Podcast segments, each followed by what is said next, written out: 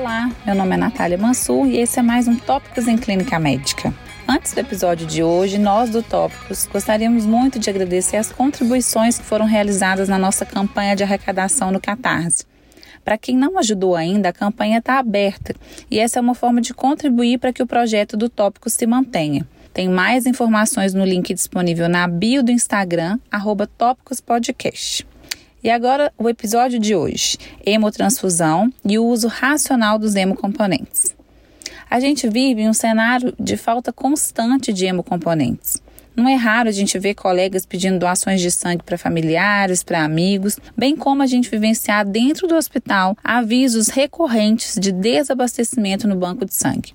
Para nos ajudar com esse tema, a convidada de hoje é a doutora Ana Virgínia Cunha Martins, hematologista e hemoterapeuta. Muito obrigada, Ana, pela participação. Bom dia a todos. A balança entre uma transfusão de sangue bem indicada e transfusão de sangue desnecessária já gerou vários estudos clínicos guiando as decisões de acordo com o nível de hemoglobina. Para a maioria dos pacientes estáveis, a gente usa a recomendação de um nível alvo de hemoglobina de 7 gramas por decilitro. Como saber quando transfundir o concentrado de hemácias? O que, que é importante ponderar? Com relação à transfusão de hemácia, o nível de hemoglobina ela seria um limiar para se pensar em transfusão e não um gatilho transfusional. Assim, a decisão de transfusão deve ser individualizada. Vou dar um exemplo. Um paciente que tem instabilidade hemodinâmica associada à anemia, taquipotensão, dor precordial, dispneia em repouso ou alteração do nível de consciência associada a essa anemia ele tem indicação de transfusão. Mas, na ausência de instabilidade hemodinâmica, a gente deve avaliar a etiologia da anemia, se são causas tratáveis ou não tratáveis, se a anemia é aguda ou crônica, os sinais e sintomas dessa anemia e os dados laboratoriais associados. A dose de transfusão usualmente é de 4 ml por quilo, o que equivale mais ou menos a um concentrado de hemácia e implica num aumento de 1 grama por decilitro da hemoglobina ou de 3% do hematócrito. Desde 1999, com o estudo TRI, estão saindo vários estudos comparando os critérios restritivos e liberais para a transfusão de concentrado de hemácia. E em nenhum deles o critério restritivo, que usualmente considera uma hemoglobina menor do que 7, se mostrou inferior ao critério liberal, sendo que alguns desfechos nesse estudo se mostraram piores no grupo liberal, como é o caso do IAM, provavelmente associado à inflamação que pode estar associada à transfusão, e o caso da insuficiência cardíaca congestiva. A hipervolemia é um mecanismo de compensação da anemia. Então, dessa forma, a gente consegue entender um aumento da ICC numa transfusão de um paciente anêmico. Assim, gente, o guideline da BB para transfusão de concentrado de hemácia, que avaliou 31 RCTs, evidenciou que os critérios restritivos, que seria transfusão de hemoglobina menor do que 7,8, não estão associados a uma taxa de eventos clínicos adversos maior do que o critério liberal. A recomendação então seria uma transfusão de hemácia individualizada, em que se avalia o nível de hemoglobina, o contexto clínico do paciente, as preferências do paciente e os tratamentos alternativos. Assim, para os adultos hospitalizados hemodinamicamente estáveis, incluindo os doentes críticos, avaliar transfusão com hemoglobina menor igual a 7. Já para os pacientes que serão submetidos a cirurgia ortopédica, cardíaca ou com doença cardiovascular pré-existente, avaliar a transfusão com hemoglobina menor igual a 8. Essas recomendações elas não se aplicam a pacientes com IAM, plaquetocitopenia severa e pacientes com anemia crônica dependente de transfusão. Quando indicado, existe a recomendação de transfundir uma bolsa de sangue de cada vez. E aí você observa a resposta e depois sim avalia a necessidade de solicitar mais bolsas de sangue. Por que, que tem essa orientação? E quando que é aplicável você pedir mais de uma bolsa de sangue de uma vez só? Transfusão sempre envolve risco. A gente tem risco residual, que são aqueles associados à janela imunológica, a soroconversão tardia, aos doadores com infecção ou doenças autoimunes silenciosas que não são detectados na triagem, variantes genéticas não detectadas, erros humanos. Além disso, a gente tem os riscos associados à transfusão, com relação a esses riscos, houve uma melhora significativa das infecções transmitidas por transfusão, com a melhora das técnicas de sorologia, com o advento do NAT para o HIV, hepatite B e C. No entanto, né, o NAT também não está disponível para todas as patologias, por exemplo, não está disponível para chagas, né, HTLV, sífilis, e a gente não verificou, apesar dessa redução na transmissão das, das infecções associadas à transfusão, não foi verificado uma redução nas reações transfusionais não infecciosas. Essas, na verdade, está em aumento, mas pode estar associado, na verdade, um aumento das notificações, mas não houve redução dessas reações. Além disso, transfusão tem custo e tem uma disponibilidade limitada que está associado à doação de sangue. Portanto, estratégia restritiva é a estratégia recomendada, com exceção dos pacientes com sangramento grave. A melhor transfusão, gente, é aquela que não ocorre. Quando se fala em transfusão, menos é mais. Aí dentro dessa ótica, vem as recomendações da BB de não transfundir mais unidades de sangue do que absolutamente necessário. Então, nesse sentido, vamos transfundir uma hemácia de cada vez na ausência de sangramento. Após cada unidade de hemácia, uma nova decisão clínica deve ser feita. A gente transfunde a paciente, não transfunde hemograma. E a gente sempre vai guiar as transfusões baseadas no hemograma do dia e na avaliação clínica daquele momento. Outra recomendação da BB é não transfundir o concentrado de hemácia para paciente com deficiência de ferro, que é a principal causa de anemia em torno de 60% dos casos, a não ser que o paciente tenha instabilidade hemodinâmica. A gente sabe que a reposição venosa de ferro com noripurum, por exemplo, 200mg, é capaz de aumentar um ponto a hemoglobina, o que equivale à transfusão de um concentrado de hemácia. Então, priorizar outros tratamentos que não a transfusão. Bom, a gente sabe que entre o médico decidir transfundir um paciente e a chegada da bolsa de sangue pode demorar.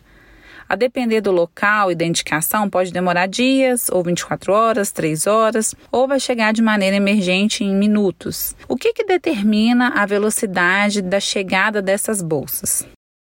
A liberação do hemocomponente para transfusão e o início da transfusão depende de vários fatores fatores técnicos, logísticos, humanos e com relação aos humanos envolvendo o paciente e os profissionais que estão envolvidos na assistência. Podemos falar que essa chegada do hemocomponente pode ser impactada da, pela modalidade de transfusão solicitada. Transfusão urgente é aquela com atendimento de 3 horas. A rotina é aquela com atendimento em até 24 horas. A programada é uma, aquela que tem um atendimento com data definida. E a transfusão de emergência é aquela em que o retardo da transfusão pode acarretar risco de vida para o paciente.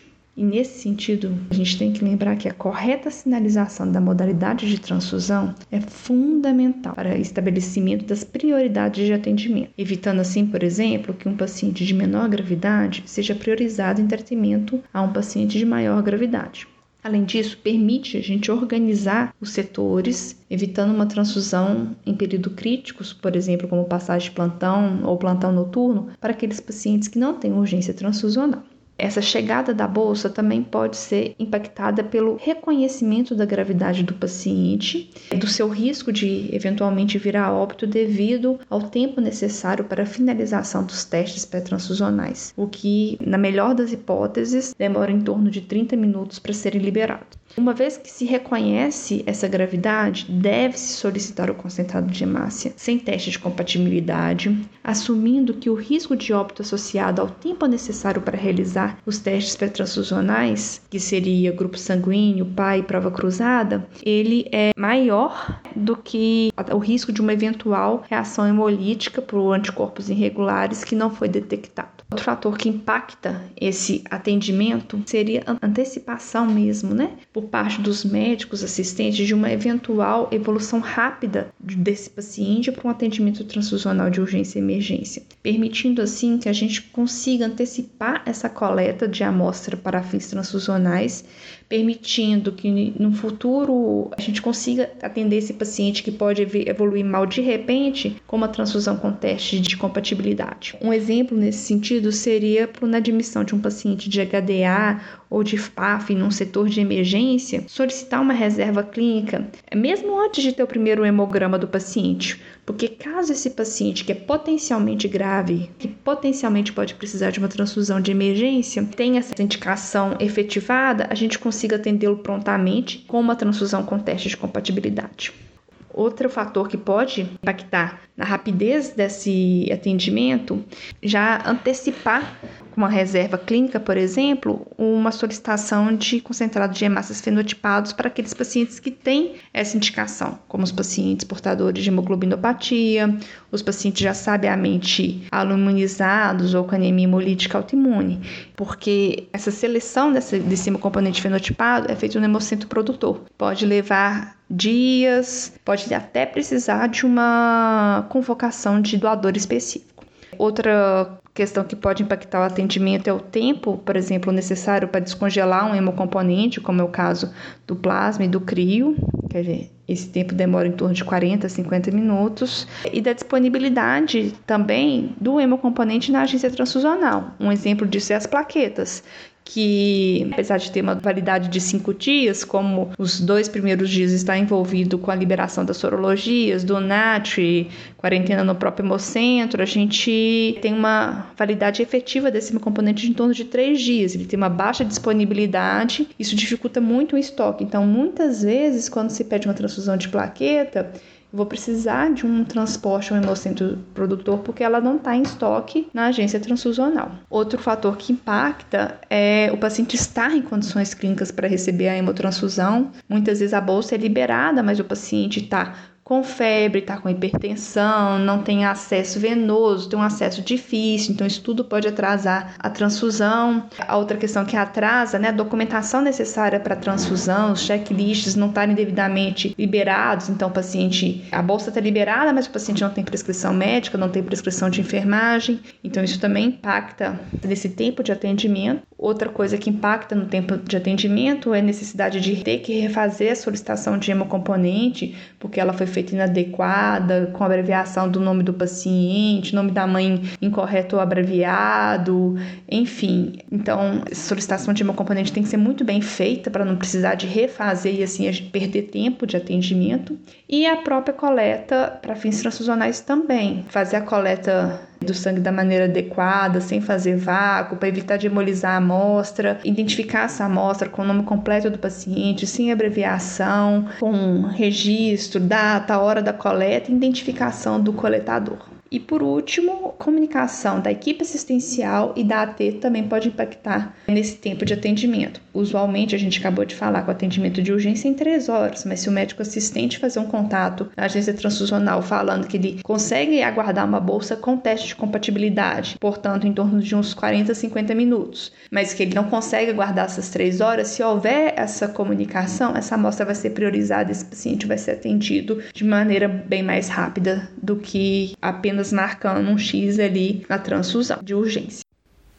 Bom, falando um pouquinho sobre plasma, muitas vezes a gente vê os pacientes recebendo plasma porque o RNI está alto, com o receio do médico de que ele apresente um sangramento, principalmente pacientes anticoagulados com varfarina. Quais são os cenários que são indicados à administração de plasma?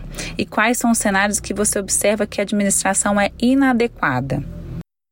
A transfusão de plasma ela está indicada nos sangramentos secundários aos distúrbios de coagulação. Então, paciente com sangramento e com RNI ou PTTA maior que uma vez e meio controle. Também está indicada na transfusão maciça, nos pacientes que precisam de plasmaférese com PTT ou CHU atípica, pacientes também com angioedema hereditário, né, que é secundária deficiência da C1 esterase, e pacientes que têm deficiência do fator 5 e do fator 11, que estão com sangramento ou em preparo né, para procedimentos. E quando a transfusão de plasma estaria mal indicada? Ela está mal indicada quando a paciente que está com sangramento, mas que não tem coagulopatia, ou que tem coagulopatia, alteração de PTT e RNI, mas não tem sangramento. E isso é o que a gente vê de mais comum na agência transfusional. As demais contraindicações que eram comuns no passado, mas que hoje não se vê, seria né, para imunodeficiências, hipoalbuminemia, uso de plasma como expansor volêmico, para tratamento de desnutrição, para acelerar a cicatrização. Então, isso, graças a Deus, a gente não vê mais na prática clínica. Atenção para a dose do plasma, que a dose é de 10 a 20 miligramas por quilo. Não adianta fazer dose fracionada de plasma, subdose de plasma. Se o paciente precisa de transfusão de plasma, tem que ser no mínimo 10 miligramas por quilo. Isso aumenta os fatores de coagulação em torno de 20 a 30%. O RNI e o PTTA devem ser misturados antes de uma nova transfusão de plasma, então não se indica uma nova transfusão sem reavaliar o RNI e o PTTA e lembrar que o plasma, uma vez descongelado, ele não pode ser recongelado. Então, pensar direitinho quando pedir a transfusão, que muitas vezes ocorre de haver a solicitação da transfusão de plasma e quando chega o plasma descongelado para o atendimento transfusional, quem está assistindo o paciente fala assim: não, não, não precisava, não, era só reserva, enfim. E aí esse plasma provavelmente será desprezado. Bom, e por último e muito importante, né, as plaquetas. Quais que são os erros comuns ao lidar com as solicitações de plaquetas que você vê no dia a dia?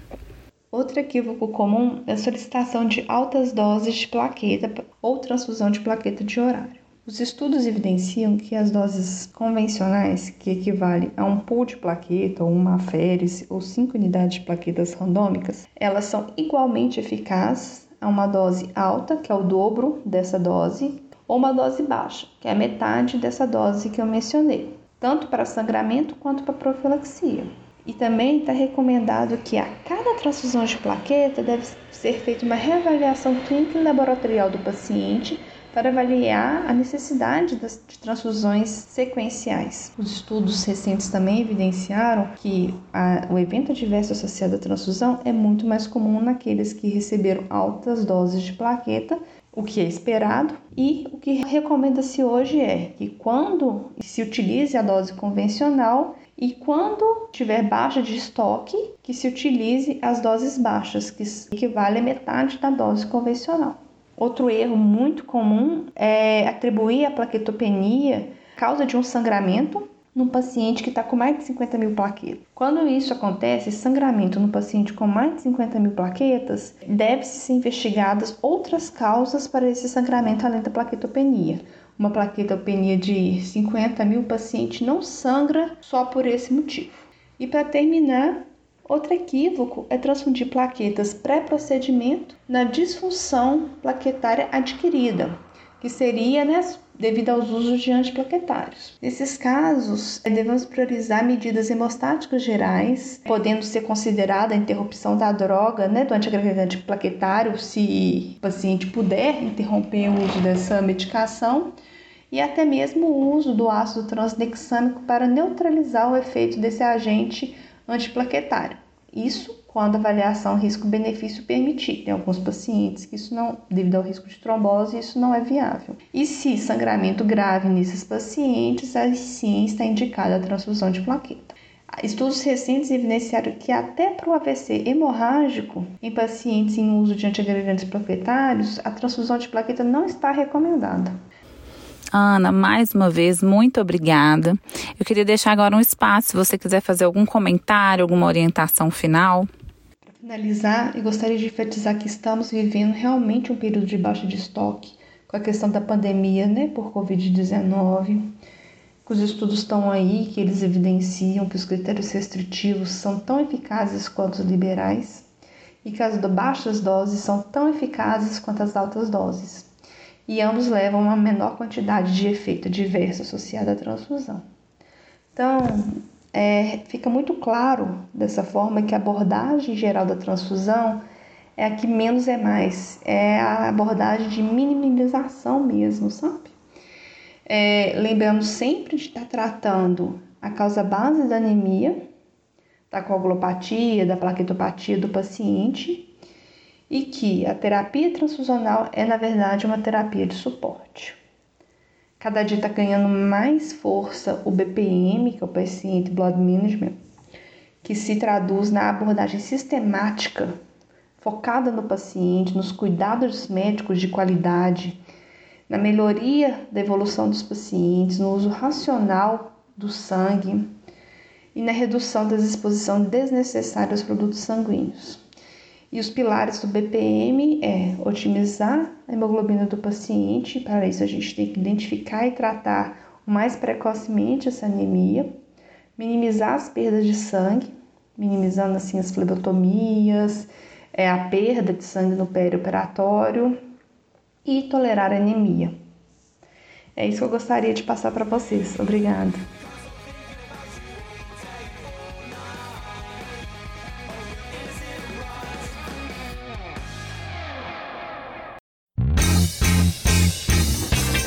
Você que está aí acompanhando Tópicos. Para não perder nenhum episódio, assine o nosso podcast no Spotify, Apple Podcasts, SoundCloud ou seu agregador preferido. E toda semana você receberá um aviso de um novo episódio lançado. Aproveita e deixa também uma avaliação nossa por lá. O arroba Tópicos Podcast é o nosso canal de interação no Instagram, onde publicamos material extra, quiz para ajudar a consolidar as informações e você pode deixar seu comentário ou sugestão de temas. Lembrando que o podcast é uma ferramenta de orientação educacional e informação, não substituindo uma recomendação de saúde ou diretriz de condutas. Obrigado e até o próximo episódio.